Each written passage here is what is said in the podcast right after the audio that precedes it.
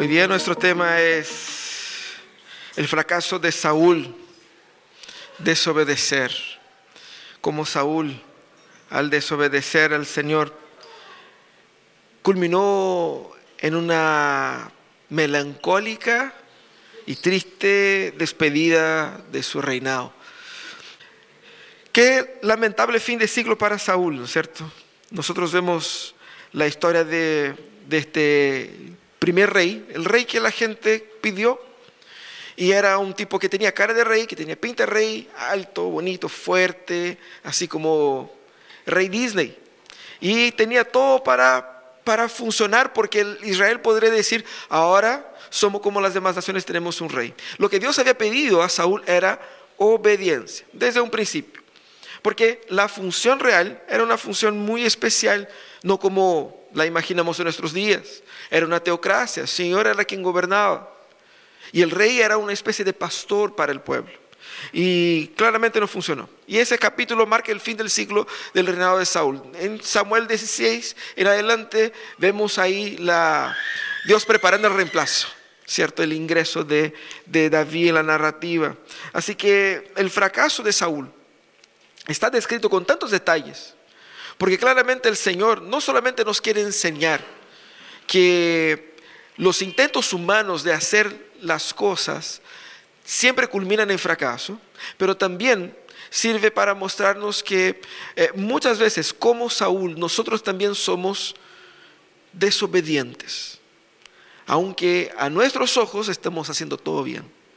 Ah, para entender un poco ese texto, tenemos que reconocer que hay algunos puntos bien complicados de entender. Y ustedes han leído el texto, ustedes saben que hay cosas así que al lector contemporáneo eh, genera ruido, ¿no es cierto? Primero, ¿qué onda Dios? Pedir que matara a toda esa gente, a todos, todos, todos, no solamente los soldados, los hombres, no, todos, niños, grandes, viejos, todos. ¿Por qué?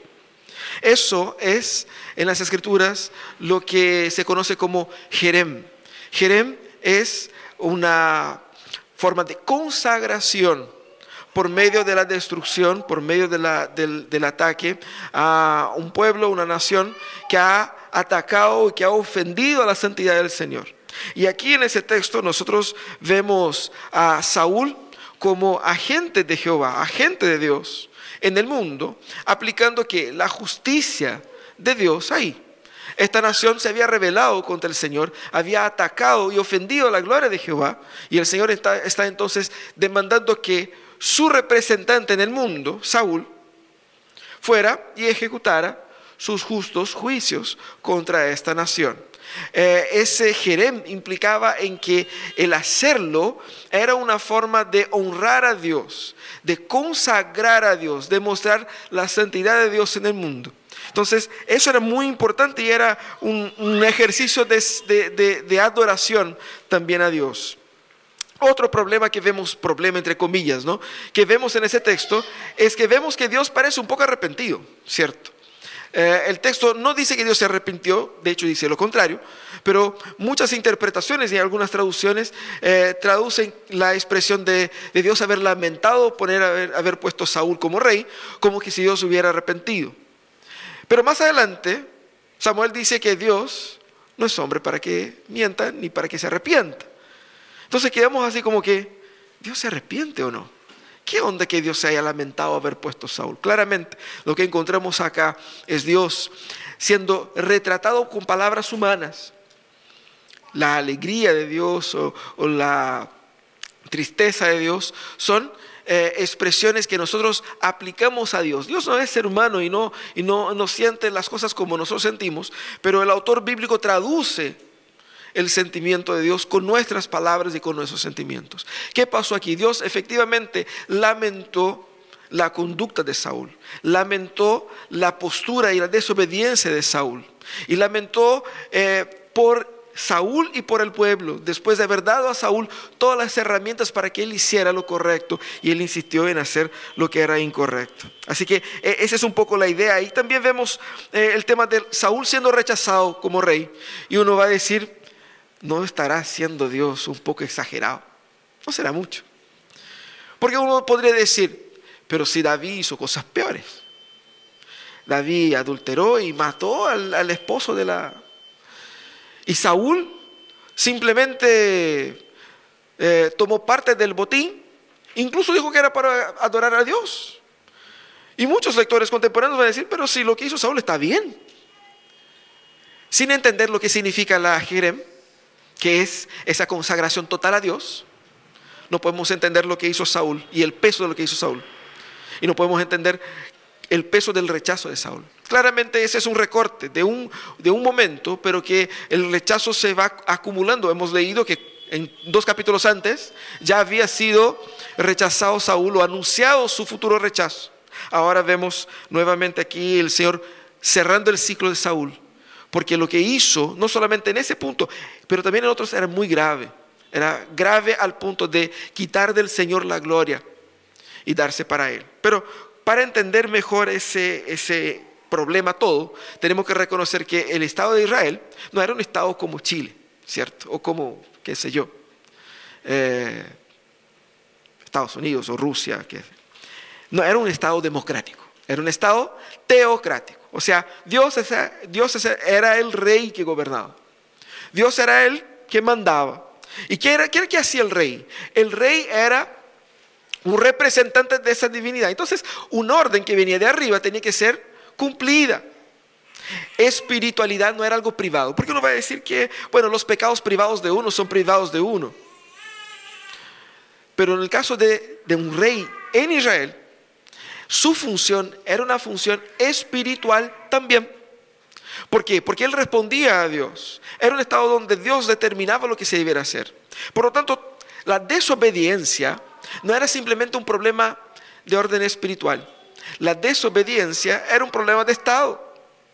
La desobediencia afectaba a toda la nación porque la desobediencia del rey validaba la desobediencia del pueblo.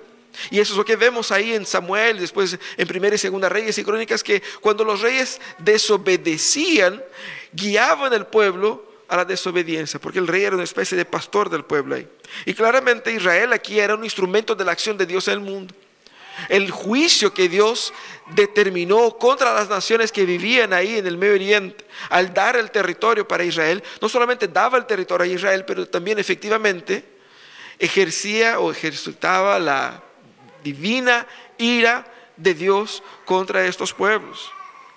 Entonces, nosotros claramente debemos entender aquí la dificultad que Saúl eh, encontraba, que lo que él debía hacer es seguir literalmente al pie de la letra, lo que Dios había dicho. Nada más ni más ni menos. No ponerse creativo como uno pone, y más. Lo que vemos en real eh, situación aquí con, con Saúl es que él no solamente no obedece literalmente a Dios, no le hizo tanto caso, sino que él se aprovecha de la instrucción que Dios da, del orden que Dios da, para ganar una batalla más y ganar capital político con esa batalla, porque ¿qué hace? No solamente desobedece a Dios a sabiendas, porque al final él, termina admitiendo en partes, porque admite, pero dice, no, pero fueron mis soldados, pobrecito de él, qué rey más débil, que sus soldados le obligaron a llevar el botín. No solamente eh, le, le viene con ese cuento ante el Señor, pero terminando la batalla, él se construyó un monumento en su propio homenaje para decir, qué bacán soy yo. Eso es lo que quería. Ese era el corazón de Saúl. Y todo el texto de Samuel va a mostrar los fuertes contrastes entre Saúl y David. Cómo Saúl no tenía el corazón entregado. Saúl no se preocupaba realmente por Dios. Él se ocupó del cargo y de los favores de Dios, pero no amaba a Dios, no servía a Dios con integridad. Servía a Dios como mucha gente hace en nuestros días, por interés para que me vaya bien, para tener un puesto de importancia y para permanecer en ese puesto. ¿Por qué él pide al final que Samuel se quede con él? Simplemente por la apariencia, para respaldar públicamente. Porque si no, la gente, mis líderes, los soldados, van a ver que yo no tengo respaldo del profeta. Y no era cualquier profeta, era un profeta muy importante. Por lo tanto, Saúl no tenía el corazón en el lugar correcto y su desobediencia también sirve para nosotros de enseñanza. Podemos aprender con Saúl a no desobedecer, no a obedecer, a no desobedecer. ¿Cómo podemos aprender aquí en esa eh, historia? ¿Cómo podemos aprender de la, de la obediencia desobediente de Saúl y cómo podemos nosotros eh, cambiar nuestro corazón rebelde por un corazón entregado a Dios. Primeramente tenemos que reconocer que el corazón de Saúl era un corazón insumiso. Él no fue rechazado porque era feo o porque había eh, tenido algunos desajustes morales aquí y allá.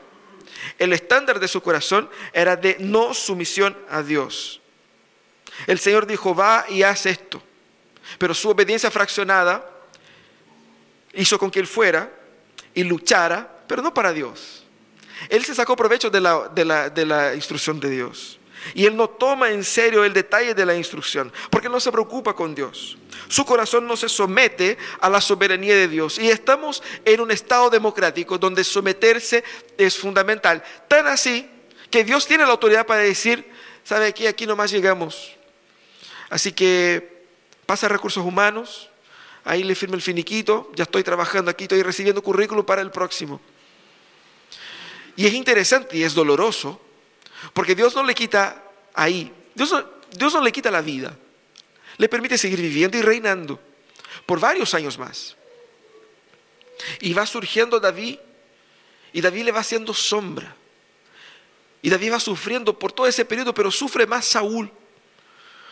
Sufre la ausencia de Dios, que era el estado en que él realmente quería, porque su corazón era realmente insumiso. Y fíjate que Raúl, ¿eh?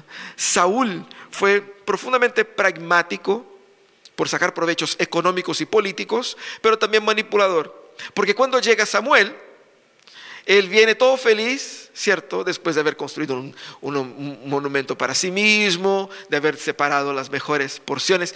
Él dijo que era para adorar a Dios. Eso es lo que él dijo. ¿Ustedes vieron? Si fue todo para allá. No se sabe. Y es así que funciona la cosa. Eso es un poco lo que el texto nos da a entender. Eh, él llega ante, Samuel y dice, qué bien, qué bien que está aquí, mira, hice todo lo que el Señor me mandó. Mentira. Y Samuel va contrarrestando. Ya, Samuel ya estaba aquí con Saúl porque el Señor le había revelado. Samuel ya sabía. ¿Sabe esa sensación de que te encuentras con una persona? ¿Sabe que esa persona te hizo no sé, cualquier cosa, tú ya sabes, pero ella no sabe que tú sabes. Y tú llegas así como que, hola fulano, ¿cómo está?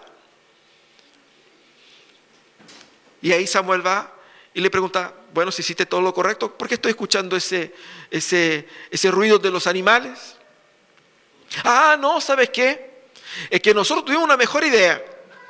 ¿Qué tal si separamos lo mejor de lo mejor y entregamos al Señor? ¿Ah? Con eso, él desobedecía al gerente porque dejaba de honrar a Dios por la manifestación de su justicia. Él desobedeció la esencia de la petición de Dios. No solamente para sacar provecho, pero también para poder ganar apoyo político con los suyos, porque si él entregaba muchos regalos por medio del botín para el pueblo, el pueblo iba a pensar, qué rey bacán tenemos. Pero si quemara todo, ellos iban a luchar, iban a volver a casa sin nada, y va a decir, pucha, que no ganamos ni uno. Y la señora iba a decir, ¿y volviste con las manos vacías? No, si el rey mandó quemar todo. Ah, no. Entonces el capital político se iba diluyendo. Y como un animal político que era, Saúl quería capitalizar encima de eso. Y ahí entonces echa la culpa a otros, como típico de la persona que está arrinconada con su propia culpa. No, sí, perdón, pero y trata de aligerar un poco su, culpa. Fueron ellos que me obligaron. Pero al fin y al cabo el Señor le, le, raya la cancha y dice, ¿sabe qué? Solo vine acá para informarle que el Señor ha decidido quitarle el trono. Otro gobernará en tu lugar. El Señor ya había dicho antes que Él traería un hombre según su corazón. Un hombre que fuera escogido por Dios y Saúl se había desclasificado él mismo. No fue David quien hizo un golpe, no fue el pueblo que lo quitó, él mismo se la farreó. Y eso es lo que Samuel está diciendo acá. Nosotros, igualmente, podemos tener un corazón insumiso, que no se somete a la voluntad de Dios, que quiere dar vuelta, que quiere inventar lo suyo. Muchas veces nosotros, eh, por no someternos a la autoridad de Dios, nosotros queremos hacer que Dios esté de acuerdo con nosotros. Convencer a Dios de nuestra voluntad.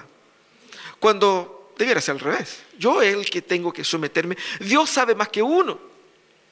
Pero en el momento en que yo quiero doblegar a Dios a mi voluntad, y cuando me enojo cuando Él no hace lo que yo quiero, estoy dando muestras de lo insumiso que es mi corazón. Y muchas veces nos ocupamos de Dios, usamos las cosas, los bienes, las bendiciones de Dios para nuestros propósitos y no para la gloria de Dios. Nos usamos de Dios. Y es interesante porque la insumisión puede adquirir diversas formas, incluso las más piadosas. Por eso que él dijo, no, si vamos a entregar sacrificio al Señor, y Samuel le responde, pero ¿qué le agrada más al Señor? ¿Los sacrificios o la obediencia? ¿Sabe por qué los sacrificios agradan menos que la obediencia? Porque el sacrificio aquí es resultado de un corazón insumiso. No sacrifica a Dios, sino que sacrifica a sí mismo. Las oraciones, los cánticos, la adoración que ustedes entregan acá, si no es el resultado de un corazón que se somete a la voluntad de Dios en su vida. Es solamente ustedes adorando a ustedes mismos, para sentirse mejor con ustedes mismos, para lograr sus propios objetivos y usar de Dios para ello. Eso es pecado, esa insumisión, esa es desobediencia. Eso es lo que hizo Saúl y eso es lo que nosotros no debemos hacer. La lealtad última, la lealtad última es revelada en querer realmente agradar a Dios, en hacer por agradar a Dios. Usted sabe exactamente que en una relación funciona también así. Si yo le regalo a mi esposa, mira Mariana, le voy a regalar así como especial, sorpresa, una cámara nueva. Yo sé que te gusta, ¿cierto? Que te gusta la, tecnología, ¿no?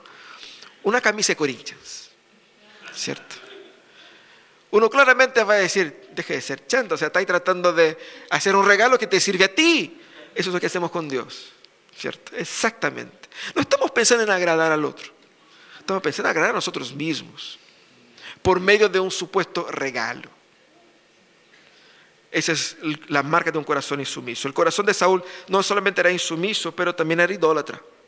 Y usted va a decir, no, pastor, pero ahí no, lo que vemos acá es que él adoró a Dios. Y de hecho el texto dijo que él adoró a Dios. Y que él trajo los animales para adorar a Dios. ¿Cómo va a decir que el corazón es idólatra? No menciona a Baal, de hecho él mató ahí a los paganos y todo eso. ¿Cómo va a decir? Aquí vemos una, una obediencia fraccionada de Saúl, una obediencia desobediente que pareciera tener un fin positivo. Él dijo, guardamos lo mejor para Dios, supuestamente. Pero ese guardamos lo mejor para Dios no era lo que Dios había pedido. Porque todo es de Dios. Lo que Dios quería era que el corazón de Saúl fuera también entregado para Dios. Y él no quiso entregar su corazón. Él quiso hacer las cosas a su manera. Las excusas que Saúl utiliza ocultan el deseo claro de sacar provecho de la situación. Y Saúl buscaba ser este buen rey, ese rey bacán, pero al mismo tiempo, esa búsqueda de Saúl por caer bien a la gente muestra cómo es peligroso utilizar el sentido común como una forma de espiritualidad. Porque hay muchas cosas que nosotros hacemos y creemos por sentido común. Y hay muchas cosas que Dios nos pide que no se encajan en el sentido común, que no, no cuadra en la ética popular, que las personas no hacen así. Parece muy exagerado, parece que no, no trae mucho provecho. Saúl aquí lo que estaba haciendo era literalmente privar a Dios de su adoración. Al no ejecutar el jerén, Saúl dejó de dar a Dios la gloria que era debida por sobre los amalecitas, que había deshonrado a Dios.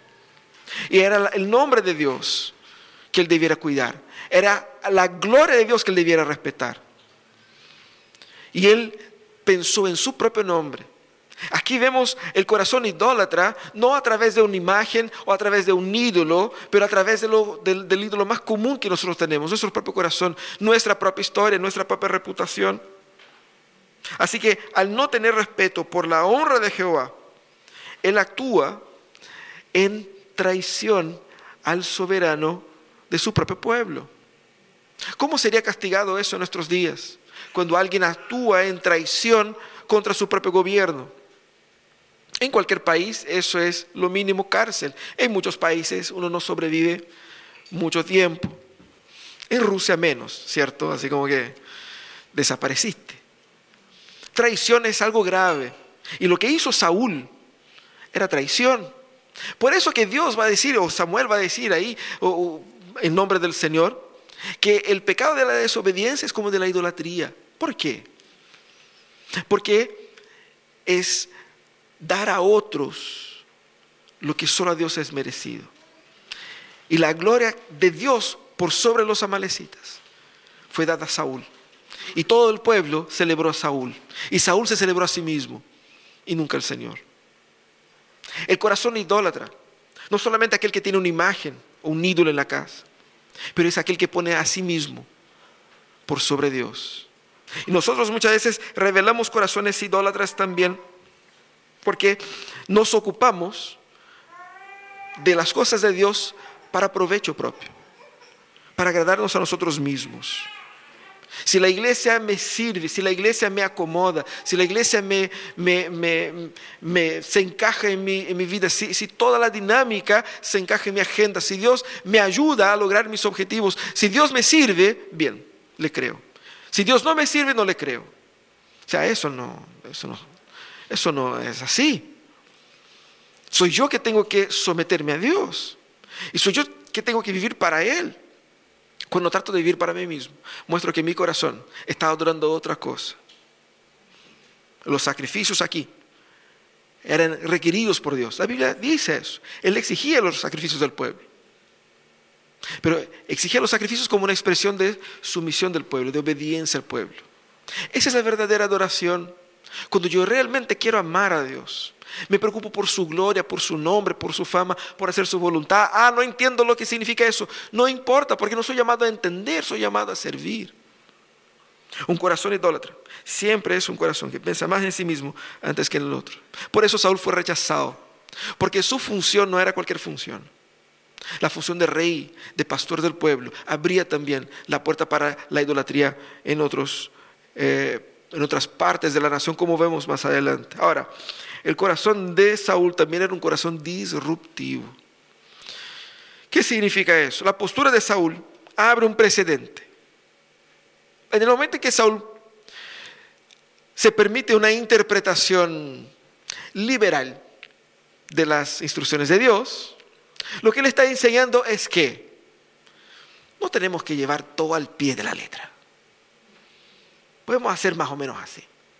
Y podemos hacer un poquito a nuestra manera. Dios se va a enojar un poquito, pero se le pasa. Dios es misericordioso, es grande, Dios es amor. Y, eso es un poco lo que hacía Saúl. Ser rey de Israel implicaba en establecer la dirección. Y es por eso que el pueblo se desvía guiado por sus reyes. Y la historia muestra claramente cuando surge, por ejemplo, Roboán y Abías era nieto y bisnieto de, David, ellos conducen la nación a la idolatría, construyendo incluso altares dentro del templo. Pero cuando surge Asa, que sigue al Señor con fidelidad, él hace la limpia en el templo. Incluso echando a su propia abuela, que adoraba ahí unos dioses paganos y guía el pueblo a adorar a Jehová. La función del, rey era ser la, la autoridad de Dios ahí, una autoridad divina. Por lo tanto, lo que hacía el rey era imitado por el pueblo. Así como ustedes que son padres, lo que hacen ustedes en su casa, sus hijos imitan. La imitación era natural. Y lo que vemos aquí era eh, Saúl abriendo ese precedente negativo. Pero el llamado para Saúl desde un principio fue el de ser el paradigma de la voluntad de Dios en el mundo. ¿Por qué? Israel no era una nación común y corriente. ¿Cuál es la función de Israel? De ser una luz para todas las naciones. ¿Qué es lo que vemos acá? Lo que vemos es que hay un mundo de paganismo y el pueblo de Dios ahí, el pueblo de Dios debía vivir la obediencia a Dios, para reflejar lo tan maravilloso que es Dios. Y lo que estaba haciendo Saúl era literalmente haciendo Dios verse mal en el mundo. Mal diciendo a Dios por su testimonio y llevando a su pueblo a romper el pacto que él había hecho con su pueblo, guiando y fomentando la desobediencia. Fíjate que un corazón desobediente es un corazón que está predispuesto a engancharse con otro para combinar en desobediencia. Un corazón que no es sumiso a Dios, un corazón que no es eh, obediente a Dios, está mucho más dispuesto a unirse a otros en desobediencia. Es, es adictivo, la desobediencia es adictiva. Por eso que vemos tanta unidad en, en la pecaminosidad. La gente se une para odiar, como vemos en nuestros días, los grupos que están por ahí, ¿cierto? La gente se une para robar, la gente se une para destruir. Porque la desobediencia es atractiva, es, es algo que va agregando y que va, va generando una, una sintonía de pecadores ahí. Y eso es lo que vemos acá. Saúl guiando el pueblo a desobedecer al Señor. Y por eso Saúl es rechazado, porque él no tomó en serio la dimensión y la importancia espiritual de su cargo, el significado que él tenía para el pueblo. Pero nosotros debemos a veces ser un poco pacientes con Saúl y decir, ya, pero Saúl se arrepintió. Saúl dijo, no, perdón, me pasé. A lo mejor fue demasiado. Pero las palabras de Saúl evidentemente no son sinceras. No fue la primera vez. Pero las palabras de Saúl eran palabras de un hombre que estaba desesperado por arreglar la situación. Y él ya, había dado, ya se había dado cuenta de que se le había salido de las manos su reinado. El rey tenía el deber de establecer la postura. Y cuando él pide para Samuel, para establecer ahí como que un orden, lo que él pidió a Samuel era, vamos a fingir por el bien nacional que esto no pasó. Apáñame con eso nomás, solo eso. Te doy la razón, lo que sea, pero más adelante me arreglo para ver cómo, cómo, hago para mantenerme en el cargo. De ahora, ayúdame a mantener las apariencias. Él estaba tan preocupado del impacto con la cultura que la desaprobación de Dios podría generar, que él quería mantener esa apariencia. Y muchas veces nosotros hacemos eso. Eso es lo que se le llama religiosidad. Cuando hay apariencia de espiritualidad cuando hay formas de espiritualidad, cuando hay actividades, eventos, incluso un compromiso físico y económico, pero no hay vida, no hay transformación. Por eso una persona puede ir a la iglesia toda su vida y tener un carácter del infierno, ser el propio Satanás de su hogar. Porque la asistencia regular a un ambiente no transforma el corazón. La transformación viene por la obra del Espíritu Santo. Viene por arrepentimiento. Viene por una entrega total. Ese es el cambio. Pero el corazón de Saúl era un corazón que no solamente no cambiaba, pero estimulaba a otros a romper con el Señor. Eh, nuestra postura impacta a otros, porque la rebelión nunca es solitaria. Nuestra posición debe ser siempre, sea como rey, sea como padres, sea como pareja, sea como profesional, como hijos. Cuál sea la posición en la cual Dios te puso, en la cual estás ahora. Debes entender que en esa posición tu conducta genera un impacto en otros, genera consecuencia en otros. Y tu conducta puede acercar o alejar las personas de Dios. Por lo tanto, la conducta que uno tiene importa. La decisión de obedecer importa. Porque el impacto en otros es visible. Muchas parejas son instrumentos del desvío de sus propias familias por su propio corazón rebelde y que estimula un estilo de vida disruptivo y pecaminoso en su hogar. Quizás, y para tristeza de muchos, el compañero de trabajo, que es el que echa a perder, el clima en la empresa. No es un otro ser humano cualquiera, sino que es aquel que va a la iglesia. Es el canuto, el que da el peor testimonio, el peor compañero, el que menos trabaja, el que más reclama, el que más quiere salirse con las suyas, que saca provecho de los compañeros. Y uno lamentablemente tiene que escuchar que, oye, y ese, y ese es canuto, y eso que dice que es canuto. Y mira cómo está. Muchas veces nuestro comportamiento es disruptivo. Guiamos nuestras familias y podemos guiar incluso la propia iglesia a los caminos que no son los caminos de la obediencia, sino que los caminos del pecado. ¿Cómo nosotros debemos aprender con los pecados de Saúl? Primeramente, hermanos, entiendan que los fracasos ajenos son escuela de Dios para nosotros. Los fracasos de otros están aquí para que nosotros aprendamos a no hacer. Debemos también entender que la obediencia es mejor que el sacrificio, porque la vida que Dios demanda de nosotros es lo que vale. Dios se alegra con nuestra alabanza, se alegra.